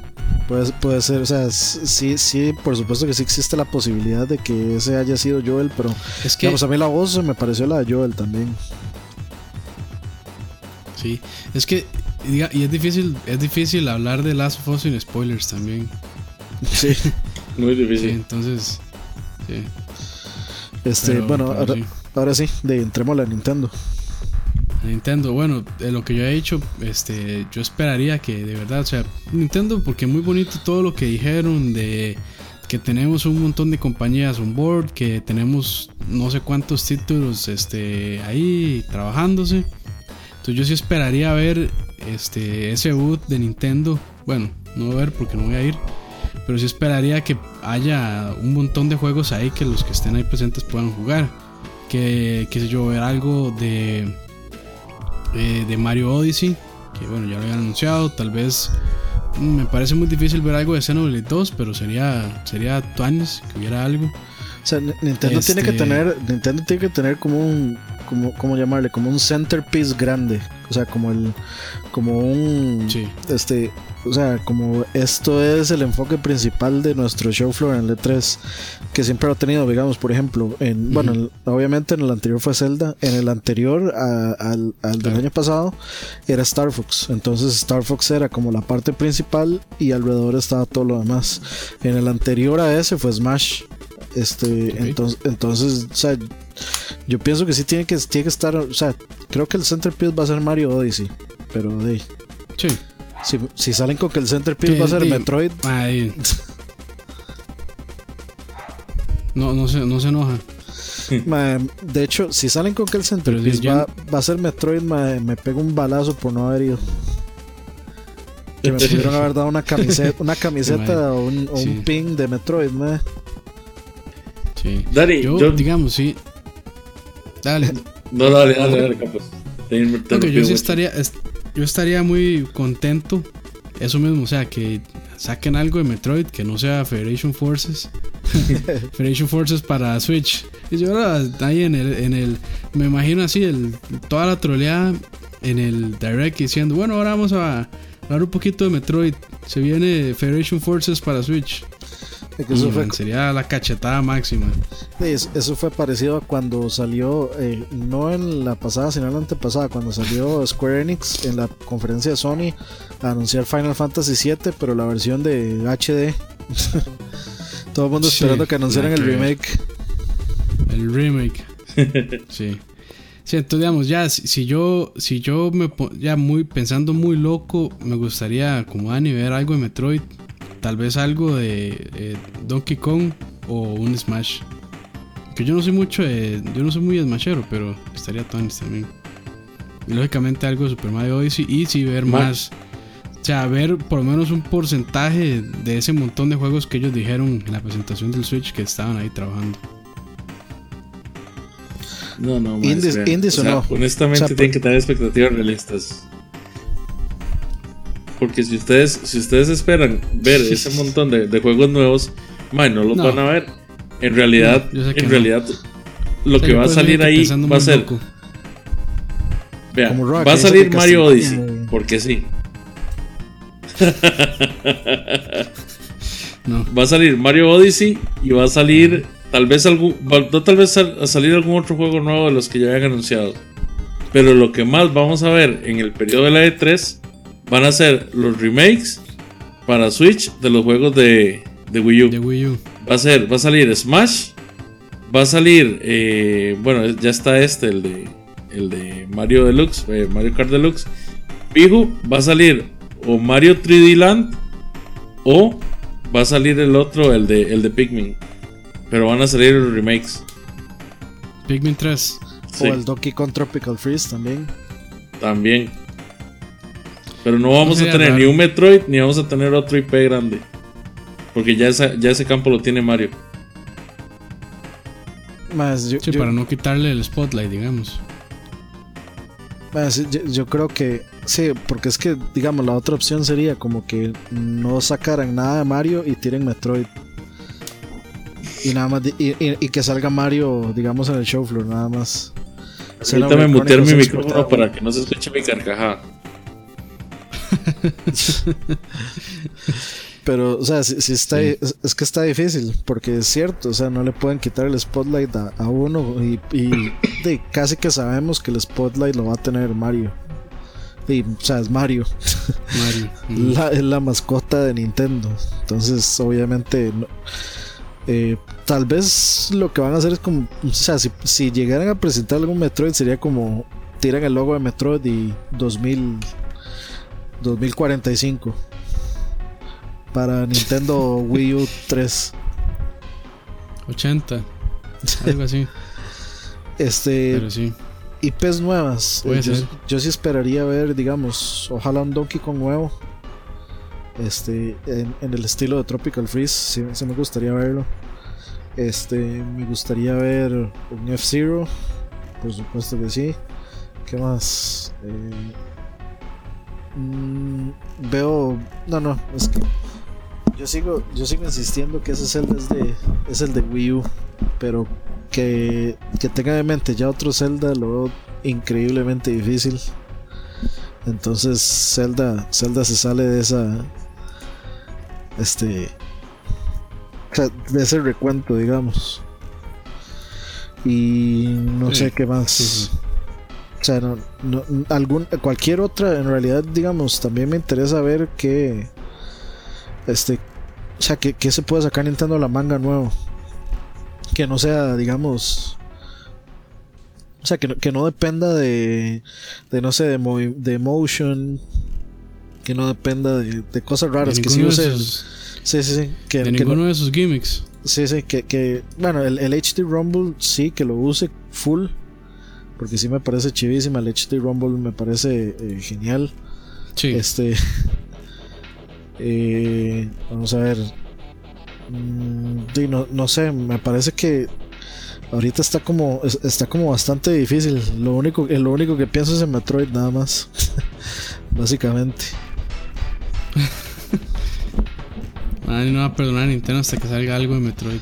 Es que, está bueno, está bueno. no, lo, no lo culpo. No lo culpo ah, para nada. Y lo que. Ah, bueno, una, una, cosa que sí espero es que no salga Pokémon Stars. Me parecería.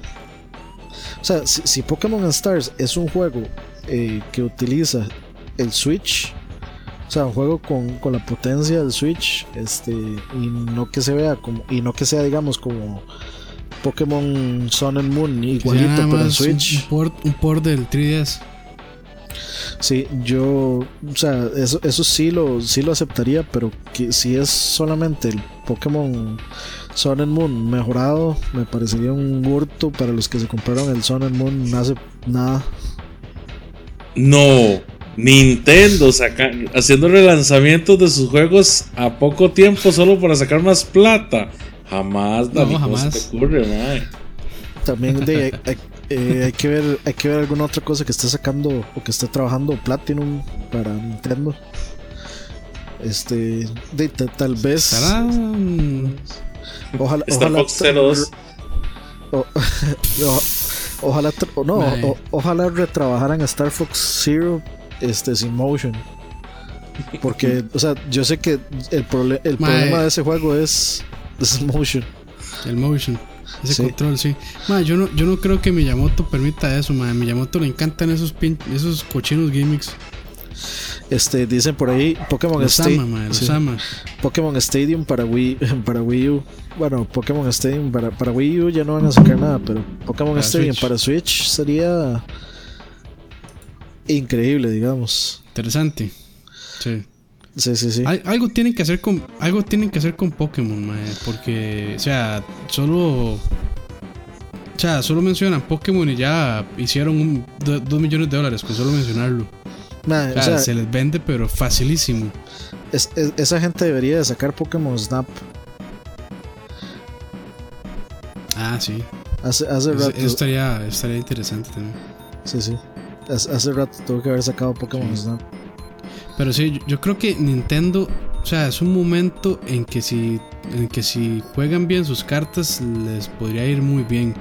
Porque el Switch está haciendo, se está vendiendo como pan caliente y la gente se está muriendo por tener un bendito Switch. Y si no aprovechan todo ese hype y toda esa emoción que la gente tiene en este 3, pues de ahí. Este, no me sorprendería porque Nintendo Nintendo Nintendo a veces lo hace bien y la mayoría del tiempo mal. Pero de ahí, ojalá que lo haga bien, la verdad. Ojalá que lo haga bien esta vez. Y es, Tiene que aprovechar eso lo que Nintendo, le probablemente. Sí, o sea, y a mí lo que me sorprende es que el año pasado fue solo un juego y les fue demasiado bien. Es que era Zelda. Entonces, ahora, ahora. Ay, pero bueno, es que Zelda, históricamente, no es que venda mal, pero tampoco es la IP de Nintendo que, venga, que venda muchísimo, o la que más venda. Pero, pero bueno, eh sea, ya demostraron que sí lo pueden hacer. Entonces, este, yo sí, yo sí, o sea, me gustaría mucho ver a Nintendo pues manejando bien su show del, del E3 con juegos del, e, del 3DS, que a mí, bueno, ya se me hace raro que, que sacaran uno nuevo, pero bueno, eso es otra historia. Y para Switch, por supuesto. Vamos a ver aquí algo. Quiero ver. Quiero, quiero ver una un dato. Ah, tal vez salen un poco de, su, de, su, de su servicio online y de cómo va a funcionar. Tal vez salen algo de eso. De, de eso Que, sí ma, que, que, eh, para, puede que sea una estupidez, pero para mí se, se- se me hace interesante ver cómo lo van a manejar. de- yo honestamente, o sea, no- lo que quiero ver es cuánto va a costar, porque si me preguntas si lo vale, no creo que lo valga. Lo veo muy difícil. No, pero eh, ma, debe estar un precio sim- un precio similar a, a un- al de eh, al de PS Plus o al Gold. O sea, Es- no creo que se bajen muchísimo al, al precio que ellos lo estén dando. Pero ma, es que supuestamente estaban diciendo que eh, iban a cobrar 20 dólares. Eso, eso estaban diciendo. Pero digamos, con lo Mm, que yo lo con- veo difícil. con lo que tiene ahorita, yo no veo dónde Nintendo tiene para cobrarle a alguien algo. O sea, no tiene absolutamente nada que ofrecer. Por eso tienen que tirar a la Por ese Console. jueguito, este, sí, por ese jueguito de NES o de, o de Super con soporte online, ma, 20 dólares, incluso, o sea, siendo mucho más bajo que, que el Gol y el Plus, sí, todavía sigue siendo muchísimo, como dice Ani, sí, sí estoy de acuerdo con eso, de que no tienen nada ahorita para poder, digamos, este, justificar un precio así. Y es que ni O sea, siquiera tiene 20, Netflix. 20 ya es difícil justificarlo, ahora más de eso, sí, ¿no? Y es que ni Es que sí, Netflix, que, tiene otros servicios. que, que Roa puede pelear todo lo que quiera, que quien ve Netflix ahí. O sea, yo uso Netflix en el celular. En, Ah, en- man, en si la momentos. gente ve Netflix en el Wii U. Sí. O sea, en momentos donde uno, donde uno lo necesite, uno lo va a usar.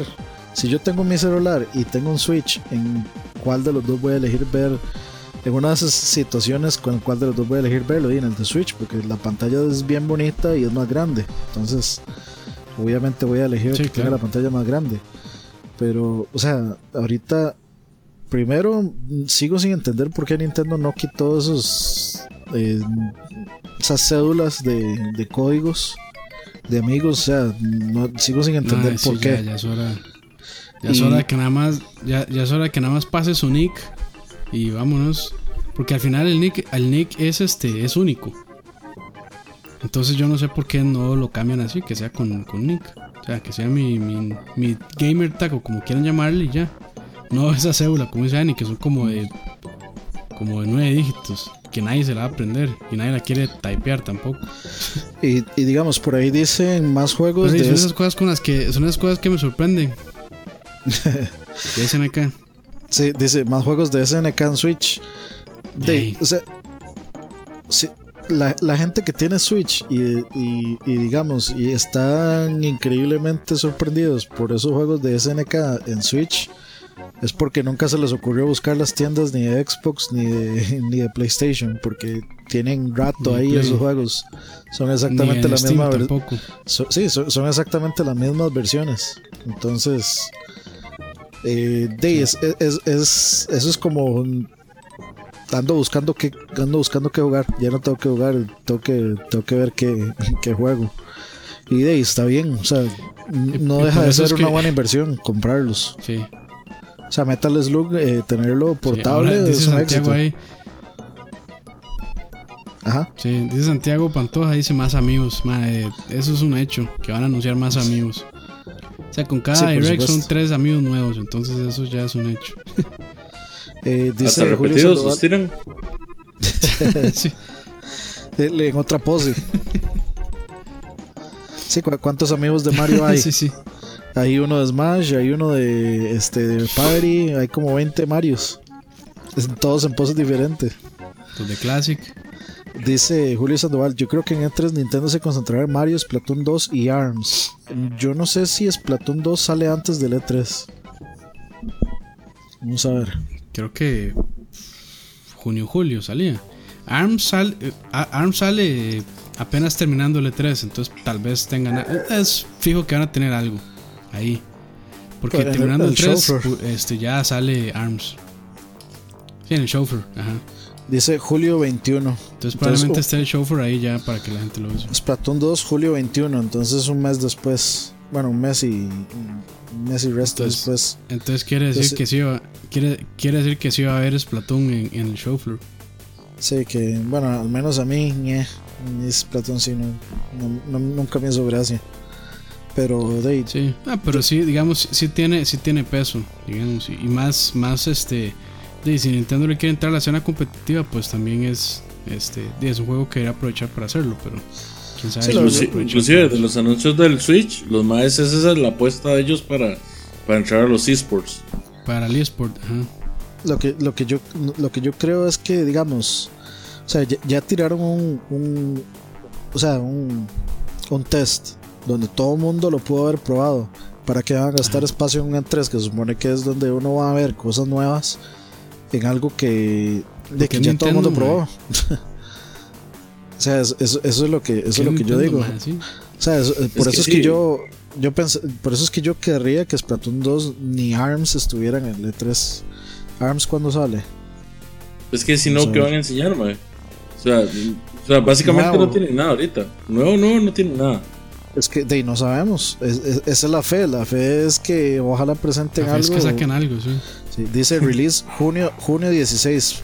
Entre, en, durante el E3 se, se lanza esa hora. Es vacilón Sí, sí. porque todo el mundo le da demasiado aire a Nintendo en general. O sea, si no supiéramos nada de Sony o de Microsoft o de Activision o de Ubisoft, mae, los medios en general se los estarían comiendo vivos. Pero Nintendo, porque es Nintendo, ¿verdad? La, la, o sea, fue puta N esa hedionda.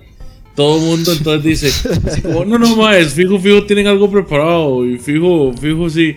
Y por eso es que me da tanta cólera a mí cuando, cuando anuncian cualquier vara, mae, porque anuncian cualquier vara y eh, todo el mundo estalla en puro gozo. Ma, es que fanboys. Decía, me, a mí Pero me lo mismo, la man, comunidad de fanboys. La comunidad de fanboys más prolífera que existe la de Nintendo. Claro. Y el mismo Reggie lo dice, es- esos son los, esos son los fans que nos gustan. los, que, los que les compra todo, ma. o sea, ma, eh, los que se compraron este tres, tres cajas de, del- de la edición especial de Zelda, que se compraron dos Switches, que le compraron todo, todo, todo, todo, todos los libros, todo lo que salga. Bueno, pero la, la edición especial de Zelda y los libros todavía. Todavía están, están justificables, man. No, pero yo creo que se compran varios, o sea, es que No, no, es sí, que yo sí. lo que digo es que yo, yo conozco gente que se, que se compra dos, ma, dos cajas de esas. O sea, ¿para qué? Como Ya, es que no quiero abrir una, ma, no, es- ya eso es demasiado, eso ya es ser demasiado fanboy. No, no, digamos. O O, sea, ma, yo- o perdonar, o perdonarle un montón de cosas a Nintendo, pero bueno, es otro tema también. Sí, sí, esa es, esa es otra. Un día, un día vamos a tener que sentarnos los, los, los entre comillas haters a A discutir sobre eso, est- estaría bonito, ma. básicamente a, a, este ¿qué, qué puede ser? a o sea al A tratar de entender a un fanboy de Nintendo. sí como como en reunión de, de, de doble A tratar de expresar los la, la frustración que sentimos. Y yo sé que mucha de esa frustración viene porque no hay nada de Metroid. Y sí, y, y sí lo entiendo. No, de no man, o sea yo compré el Wii o sea todas estas la- las, ulti- las últimas tres generaciones yo he comprado las consolas de Nintendo primero porque yo venía del GameCube y el GameCube yo lo compré primero y el GameCube pueden Ah, decir todo lo que quieran pero, pero yo nunca necesité un PlayStation 2 con el GameCube o sea el GameCube tuvo muy buenos juegos multiplataforma y, y tuvo espectaculares juegos first party entonces eh, o sea, nunca me hizo falta. Ya luego vi las bondades del PlayStation 2. Cuando salió el PlayStation 3, yo me compré primero el Wii. Y de por, por la emoción de que qué chiva que se ve esto del motion, etcétera, y de Ajá. falso. Y luego de era puro shovelware, era puro este o sea, había demasiados juegos malos y muy pocos juegos que yo realmente consideraba que fueran muy buenos. Mientras que del otro lado, eh, ya cuando yo me compré el Play, llegó un punto en el que todo era comprarme los juegos de Play. Ya, ya en Wii U no, no había nada que valiera la pena. Y luego con el Play 4 fue igual. Yo me compré primero el Wii No, mentiras. El Wii U. No, el Wii. el- compré. No, sí, sí, yo creo que sí. Sí tuve primero el. Sí tuve primero el el Wii U, bueno, no me acuerdo. La cuestión es que lo, el Wii U lo compré en un E3 Sí. eh, Lo compré en E3 y casi voy a la conferencia de Sony con un Wii U en la mano. Ah, probablemente no hayan dicho nada. Sí, me hubieran sacado patadas tal vez. Pero sí, sí, sí, eso yo creo que sería un tema un tema interesante y también y traemos a Herbert para que para tener ahí la, la, la ¿cómo se llama? El contrapeso.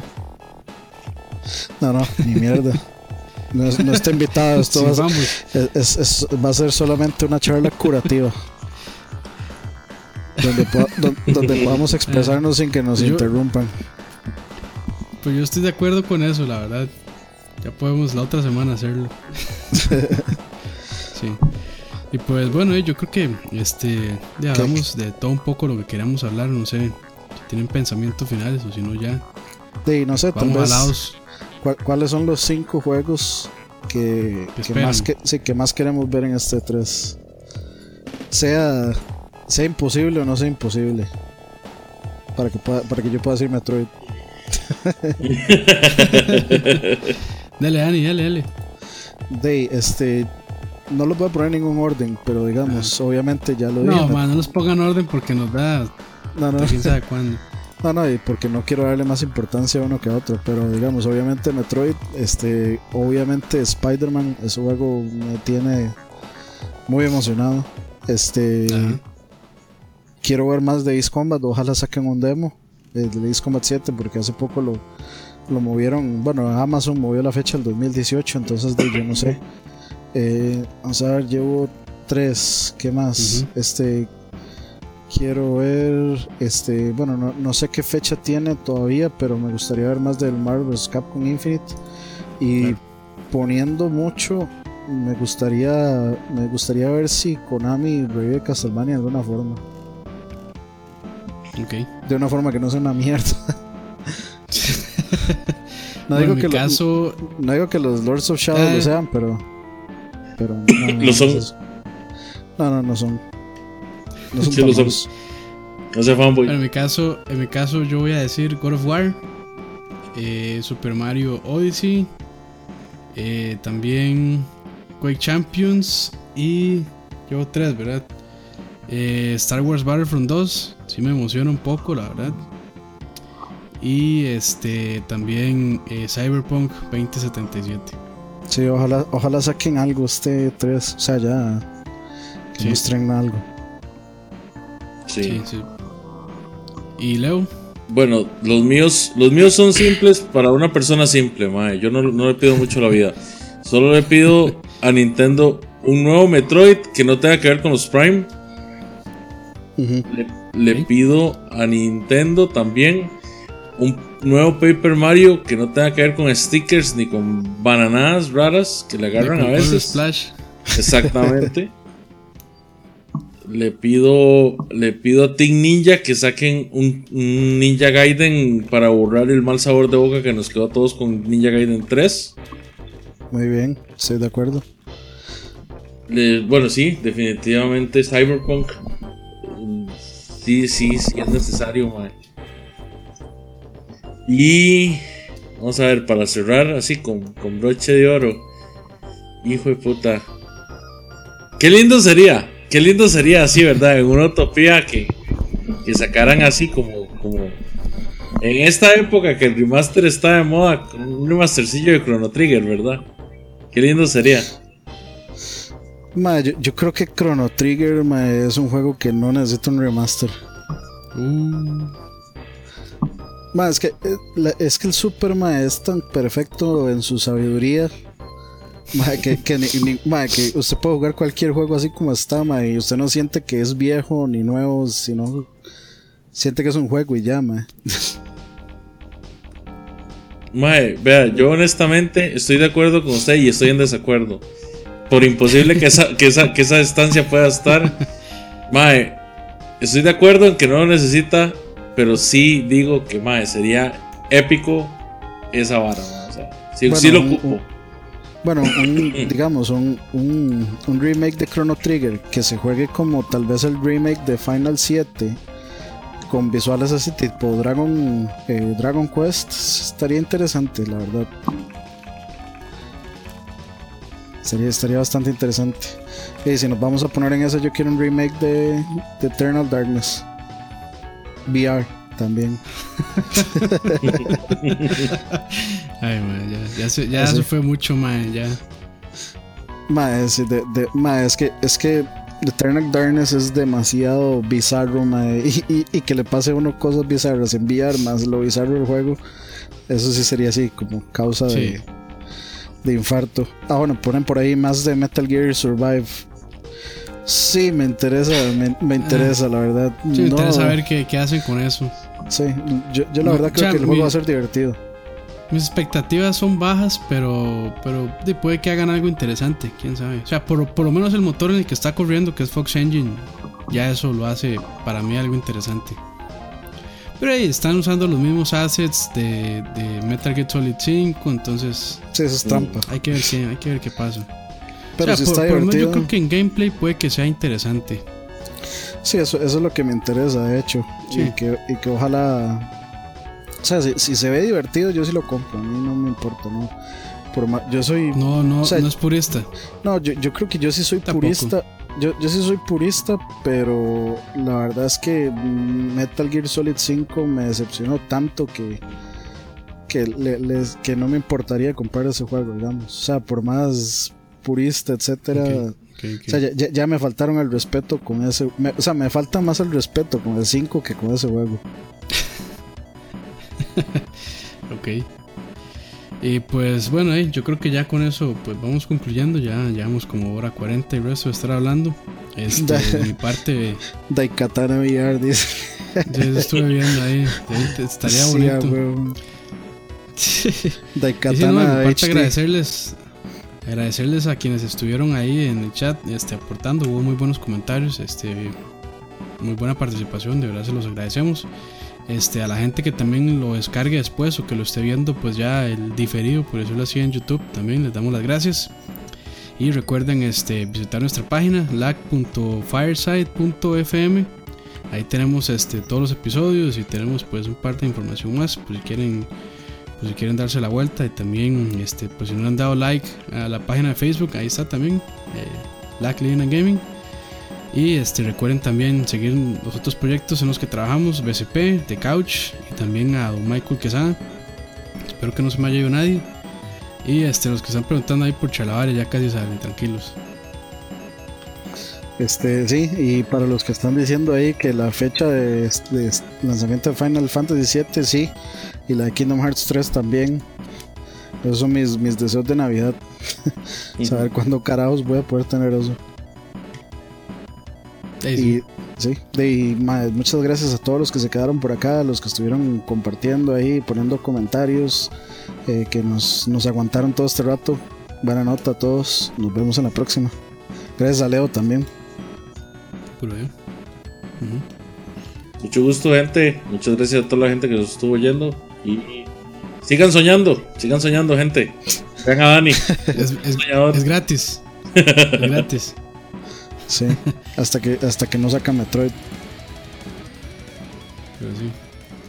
Bueno, nos vemos entonces. Hasta la próxima.